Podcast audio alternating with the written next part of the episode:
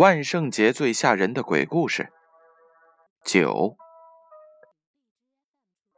阿强是一个大排档的老板以前他的生意不是很好但是自从得到了一位高人的指点之后，他的生意一下子就火了起来，特别是酱鸡爪。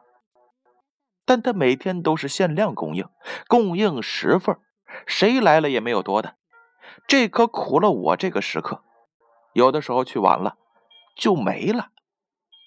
那一天呀，我睡不着，就是在想着这酱鸡爪和阿强，总觉得有些地方很奇怪。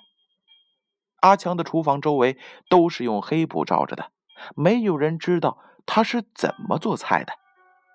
最奇怪的是，我从来没有见到他买过鸡爪，也没有见过他养鸡。那他的原料？是怎么来的呢？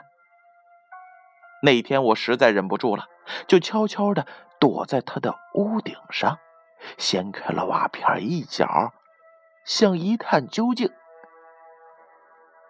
我从细缝里看到我这一辈子忘也忘不了的情景，我看到了一只手，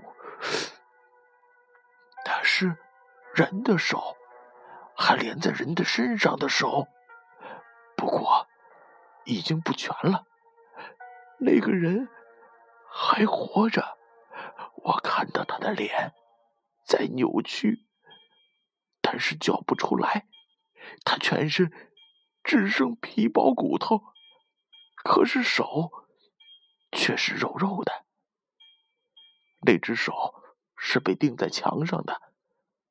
灰黄色的，掺着一丝血丝儿，还在颤抖。这时，外面有人叫了一份鸡爪。只见阿强熟练的从那个人的手上斩下了一块，他飞快的剁着，然后下锅加料。很快，一盘香喷喷的鸡爪就出锅了。阿强将它端了出去。